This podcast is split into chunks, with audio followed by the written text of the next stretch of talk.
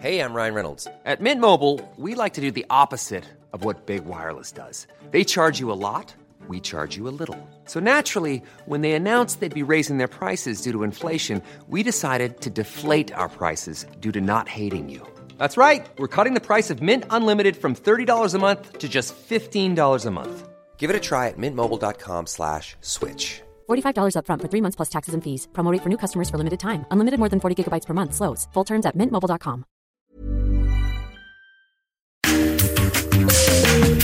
de regreso y bueno, ya está aquí en la cabina del Heraldo Radio con nosotros, eh, pues un hombre al que yo conozco hace muchísimos años, con el que hemos hecho eh, pues muchos muchos trabajos, muchas colaboraciones, eh, un sociólogo de la religión, junto con Roberto Blancarte decía yo creo que las máximas autoridades para hablar del tema en este país.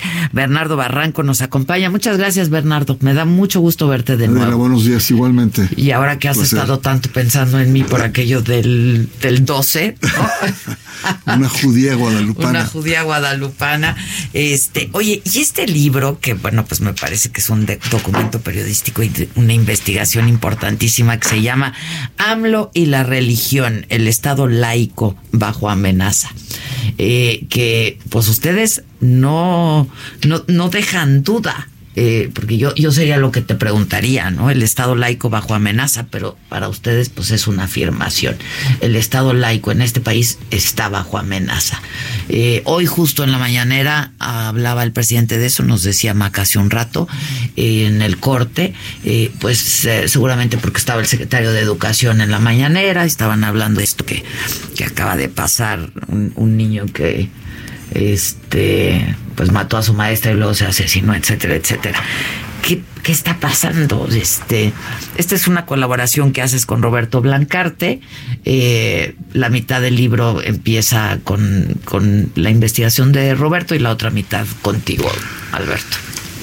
Sí, eh, Roberto es, un académico, es un académico del Colegio México y él tiene como tres grandes temas. Uno es vincular a Andrés Manuel López Obrador, como muchos estadistas, en una lógica de un populismo en donde usa lo religioso como un activo político. Y después eh, entra en el tema justamente que abordó el, la, constitución moral y se pregunta si efectivamente el rol del Estado es tomar parte o decirle a la sociedad qué tipo de moral debe seguir.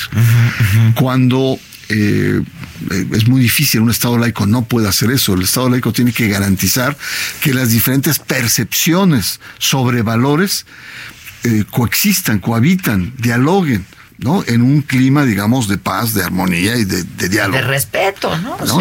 pero, ¿no? impponer una. Imagínate, impone, no sé, una moral con valores de Hare Krishna. Imagínate el lío que se armaría. O el Islam, por o, el Islam. eso, eso es una postura teocrática. Eso puede llevar a una postura teocrática. Y finalmente, lo que hace es el tema de qué es el Estado laico y por qué Andrés Manuel.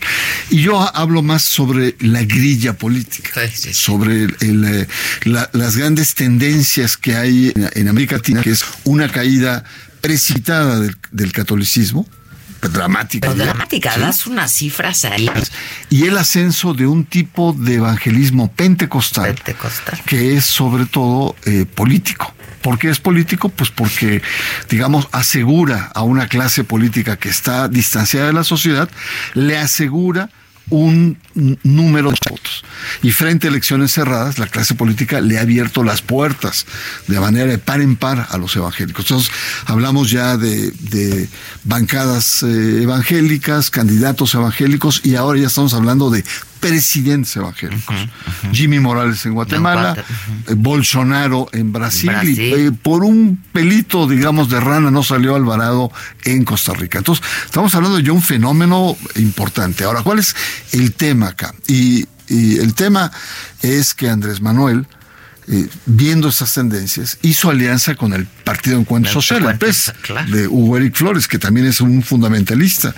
Y después hizo alianza con Confraternice, que es una red de iglesias pentecostales. Farela, ¿no? Arturo estuvo aquí, estuvo aquí en el programa Arturo Seguramente te, te, adoctrinó, ¿no? pues está difícil, pero... Pero bueno, es que yo lo invité justamente, este, pues por esto, esta intención que eh, pues se les den, se les abran los medios de comunicación a, la, iglesia. Entonces le prometió medios de comunicación, Farela tomó la mano y dijo hay que cambiar 130. Eh, es decir, eh, lo que ha provocado Andrés Manuel López Obrador, porque no hay otro responsable más que él, hay que decirlo claramente y sin ganas de fastidiarlo, es, él, es que él eh, eh, se ha convertido en un presidente predicador. Utiliza la Biblia, se pone severo cuando usa el, Antiguo Testamento. Es como el pulpito, Suave. así es. Entonces, es confusiones tanto en Morena como en la sociedad. Y esto lo que está llevando es lo que históricamente marca un principio eh, de separación entre la iglesia, las iglesias y el Estado, en este momento con las aperturas que está haciendo el presidente, la cosa se está desdibujando. Porque no solamente. Además, esta separación, perdón que te interrumpa, Bernardo, pero te lo, te lo pregunto, pues es la que ha, la que ha garantizado pues las libertades en esta democracia, ¿no? Este, el, respeto a las minorías, la existencia de las minorías, ¿no? Y, y que no es un fruto gratuito, no es porque porque además es muy claro. No fue obsequioso. el presidente es muy claro el decir, el Estado laico no debe ser anticlerical o antirreligioso. Todos estamos de acuerdo. Pero el Estado laico tiene que establecer, porque no hay gratuidad histórica, ha habido tres guerras. La guerra de reforma, la invasión francesa y la guerra cristera, donde lo religioso ha querido imponerse de manera teocrática sobre eh, la conducción del poder político. Entonces, no es gratuito que frente a otros países seamos un poco más rudos. Es nuestra historia lo ha marcado. ¿cuál es el riesgo de fondo que está muy claramente en el libro? Exacto, ¿cuál es el riesgo? El riesgo de fondo es que tú empoderes a grupos fundamentalistas que te digan no al avance de las mujeres. Las mujeres tienen que regresar a sus casas a lavar pañales y dar los, los, hijos. La familia está en crisis y es porque la mujer ha salido a trabajar, que es todo el rollo y toda la digamos, el armado de la ideología de género contra las mujeres. Eh, la cuestión de la sexualidad. No van a aceptar todos los derechos que durante décadas minorías han logrado conquistar, todos los derechos este, sexuales.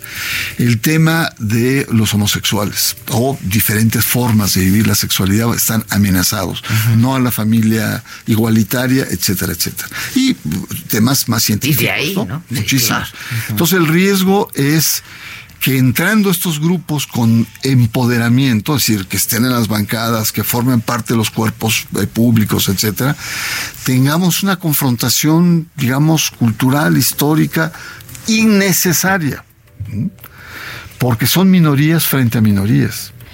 Y si el Estado no es capaz de crear un clima de un sano debate, porque Adela, también tienen derecho a, como todos, ¿no? Por supuesto. Todos tienen derecho. El presidente es muy inteligente, ¿no? Y él ha dicho, pues que, pues que él, que, que, lo hace para abrir el debate, ¿no? Este, que qué bueno que haya debate, que no va a imponer nada, pero que haya debate. Eh, ahora, eh, la, pregunta también que se, que se hace a través de la lectura del libro en varias páginas es, este, ¿por qué debe importarnos la religión del presidente? ¿No? Porque finalmente, no, pues hay, presidentes que profesan su religión y este y eso está muy bien, pero aquí hay una especie de intento de imposición, ¿no? Este, que además a mí no me queda del todo claro, no sé si a ti después de tanto estudio, qué religión practica el presidente. Él, él ha dicho que fue criado eh, pues en, dentro de la religión católica, pero él cada que puede él dice pues que su religión es Cristo, ¿no? Eh, eh, es una paradoja y efectivamente lo has dicho muy bien. Es el tema cuando la religión del presidente se convierte en una cuestión de Estado por ah. las circunstancias que hemos que se han venido construyendo. Y hay muchas paradojas déjame decirte, eh, muchos dicen que se ha convertido en evangélico, ¿no? Incluso hay fotos donde está orando y están en, trance con, evangélicos. Pero los evangélicos no le checa de que el presidente traiga en su cartera la Virgen de Guadalupe, ¿no? Nuestra Virgen de Guadalupe. No checa que le haya guadalupano como yo. Evangélico guadalupano. No le checa que le haya puesto a su movimiento Morena. No, no le checa que el, la campaña y la fundación de su partido haya sido el 12 de diciembre, como que la cosa no cuadra bien. No hay casualidades. Pero ni a los católicos ni a los evangélicos eh, le checa que este presidente esté en actos chamánicos, haciendo limpias. Y después, todos tenemos en la memoria que después de la toma de posesión, el primero de enero, sale a la plancha del Zócalo y está en un ritual mesoamericano, ¿no? Entonces, eh, que, que, es muy odiado por los, por los evangélicos, ¿no? Entonces, muchos lo que dicen es New Age, es un cóctel religioso, es un licuado de varias, ¿no? Ustedes hablan de esta religión, el New Age. Eh, entonces, Roberto va más por esta línea, es católico, New Age. ¿no? Exacto, que es como religión a la carta, ¿no? Tú decides qué de la carta te gusta, de cada religión y... ¿no? Tomas una pizca de... y vas armando tu propia religión. Yo no estoy tan de acuerdo con esa definición y tengo un capítulo donde, digamos, narro, donde digo, más que un homo religiosos, es un animal político, ¿eh? en el sentido aristotélico. Aristotélico habla del animal político. Y él lo ha dicho, él ha dicho con, citando a Nigromante, yo me hinco donde el pueblo se hinca. Por un lado tiene un cierto valor porque reconoce la religiosidad del, pueblo mexicano le da cierto estatus. Pero creo que se le está pasando la mano a Adela. se le está pasando la... Y esto está creando muchas confusiones. Confusiones como la clase política, el mismo Morena, presentando iniciativas de reforma, de ley. Que no son de izquierda. Que entregan totalmente a las reivindicaciones de las iglesias. Les dan recursos, les dan medios, les dan, les dan todo y entonces eh, el, tema se plantea por el libro, por eso quiere ser una advertencia, es decir, ¿a dónde nos va a llevar este tipo de confusiones? Donde la laicidad es muy claro, la laicidad es libertad religiosa, ¿no? La, libertad de creer, pero también la libertad de no creer. No creer, claro, claro. Dos, la equidad. El Estado no puede tomar partido por ninguna eh, asociación o religión y por lo tanto entonces el Estado tiene que proteger las minorías religiosas, pero también las no religiosas. y ahí es donde entran los grupos feministas, homosexuales, etcétera.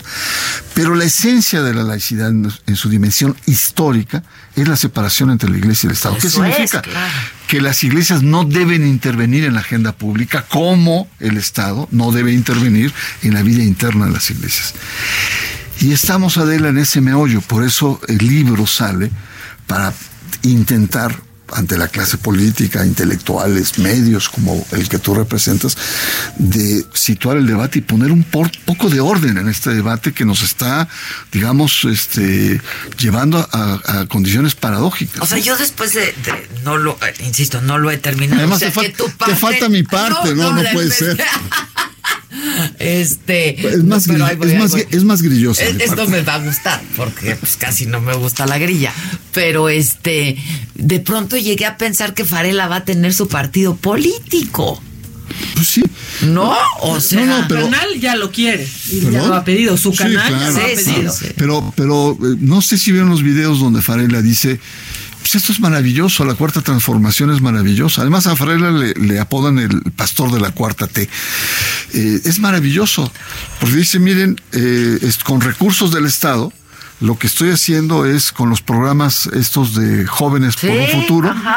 Estoy dan, adoctrinando religiosos a siete mil jóvenes.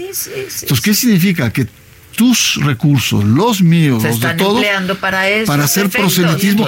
Eso es una violación a, la laicidad del Estado. Y eso es lo que está provocando este tipo de Ahora, Sí hay claridad en la Constitución, ¿no? En Por supuesto. Sentido, o sea, 130 es muy claro. Y el presidente ha incurrido en faltas. Eh, eh, eh, ha omitido esta separación. ha omitido esta separación, pero sí es, es clarísimo.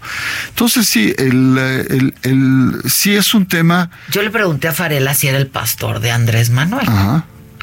Dijo que no. Dijo, no, no, sería demasiado decir que yo soy su pastor, pero este sí hemos orado juntos.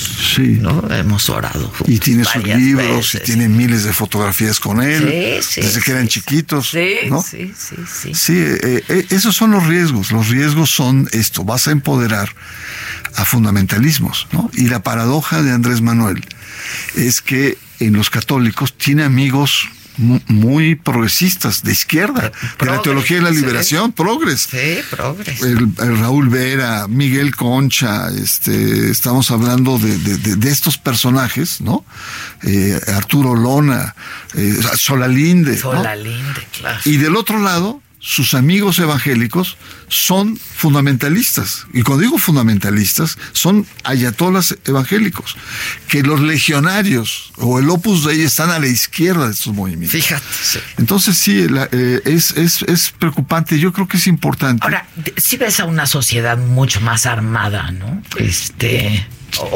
No, yo, yo veo sobre todo eh, una sociedad ilustrada que tiene claro el tema. ¿No? Maestros, intelectuales, opinadores que reaccionaron, conductores como tú, que preocupados por el tema, pero a nivel popular no está tan claro el asunto, a nivel popular no está tan claro.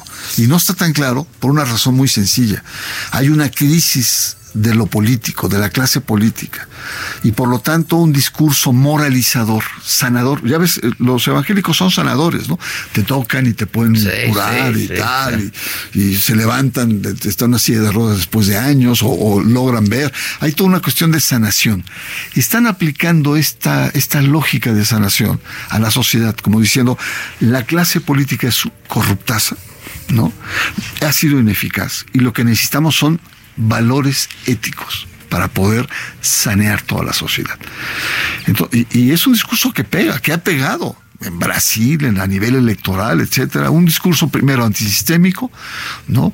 Anticlase política y un discurso moralista, sobre el punto de vista político. Pero todavía la ética pues sí le corresponde, pero la moral no, no. Este. No, el Estado tiene que aplicar una ética laica, es decir, una ética en donde no tome partido. Pero aquí lo plantean como Andrés Manuel está convencido de que él viene a salvar el alma de, los mexicanos, de la, de la patria. Sí, ahí eh, Roberto es, es, bravo y, es bravo en eso, Roberto lo que dice es que probablemente Andrés Manuel está imbuido de una especie de mandato divino, ¿no? Donde él se siente mandatado a salvar el espíritu y las almas del, pueblo, ¿no?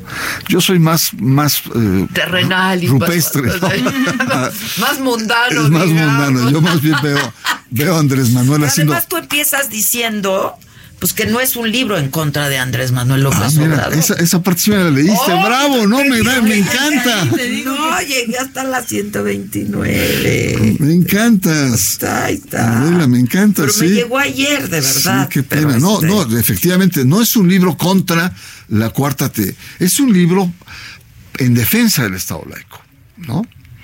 Este, yo creo que todos tenemos que hacer una defensa férrea del Estado laico porque es lo que nos ha garantizado las democracias, las, libertades y, en esta democracia y la democracia. Sí, y, yo creo que lo, interesante de Andrés Manuel es que recupera la fe del pueblo. O sea, no, no, no ¿Nunca, has nunca has intentado acercarte y no, fíjate, y, luego, fíjate que me confundí Alberto Barranco. Incluso tú me llamaste Alberto hace un rato. Ay, sí, pero no, no, no importa, ya estoy acostumbrado.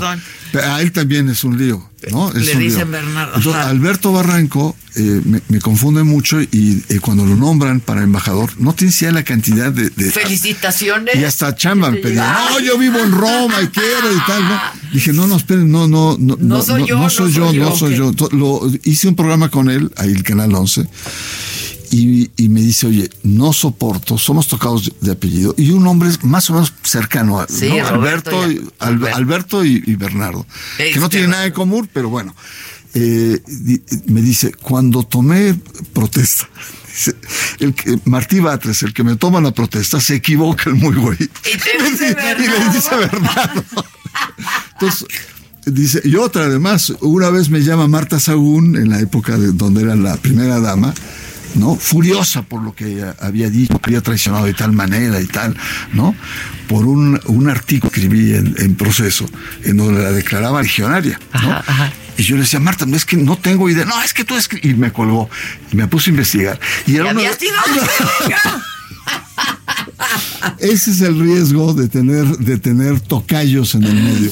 Estaría buenísimo. Pues es que a mí me dieron unas ganas de ir con el presidente y decirle, respóndame todas estas preguntas. Ojalá lo lea, ojalá le pasen tarjetas, ojalá se simbre. La idea es simbrar, porque la verdad sí, hay mucho en juego y sobre todo lo que está en juego es, nuestro futuro perfil. Ahora, a mí me parece legítimo y bien intencionado, pues que quiera que haya hombres de bien, ¿no? Hombres y, mujeres unidas, de, pues bien en este país. el, tema del tejido social. Exacto, eso sí le corresponde. Lo otro no. Así es. Lo otro no. Así es, no, Yo invito a que la gente le. Este, está a la venta ya. Ya está en todas las librerías. Hablo y la religión, el Estado Más laico baratísimo, bajo amenaza. Está baratísimo, está muy sencillo el libro. Está muy sencillo, de verdad, está muy accesible. Muy al estilo periodístico. Ajá, sí, y este, hasta subrayado está, ¿eh? Ay, no, no me impresiona, la verdad. No, sí. Hago mi tarea. Este, bueno, tú sabes que además es un tema que me, apasiona y siempre que puedo te leo. No, pues yo, recuerdo que teníamos cuando estabas en televisión en las mañanas, todos los miércoles. Tenías tú, claro. A las siete y luego cuando han venido los papas he, tenido entrevistas que hasta la fecha siguen teniendo muchas visitas. Muchas visitas, muchas. Qué buenos programas nos aventábamos. Esa, hice una serie del Papa de Juan Pablo II que estuvo increíble. A ver si Televisa me los presta. no, están en YouTube algunos de ellos. ¿Pero completos, crees? No, no, no, creo. no, creo. Los voy, voy, a ver si me los, si me los paso, porque son muy buenos documentos, la verdad. Mucha investigación. Estuvieron bien padres. Sí, además, bueno, que impresionante es que tú después de la entrevista te echabas toda la edición y te soplabas. Yo, terminabas odiando a tus invitados, porque además me daban horas de edición, claro, en la madrugada, ¿no? Porque como pues la gente no importante nos daban las horas de la madrugada, pero me quedaban noches enteras editando. Pero es que una intervención de media hora yo sacaba dos minutos. sí. podías pasarte que cuatro horas. Sí, pero además. No, eso, es chamba, ¿eh? Sí, eso, es chamba, eso es chamba. Para, este eso hay algunos que se llaman editores. Sí, pero ya sabes que mis entrevistas solo yo las toco, la verdad. Pero se quedaban mis editores conmigo, por supuesto. Me acuerdo que mandaba a pedir pizzas, este, como a las cuatro o cinco de la mañana o algo para comer, porque ya ni el, ya nada estaba abierto y no me las dejaban pasar, ¿tú crees? Que no hay memo, decía. Que no hay memo de entrada. Y le dije, no manches, no hay nadie. O sea, llevamos 18 horas editando, no, no manches. No, pues no, no. Pues, ¿sabes qué hacía yo? Les decía a todos, vénganse. Y ahí en la entrada nos poníamos a comer pizza. ¿La recepción? la recepción. No, pues está súper interesante. Este, qué bueno que lo hicieron, la verdad, gracias por hacerlo. Y hay que leer Bernardo Barranco, Roberto Blancarte, AMLO y la religión, el Estado laico bajo amenaza, es editorial Grijalvo.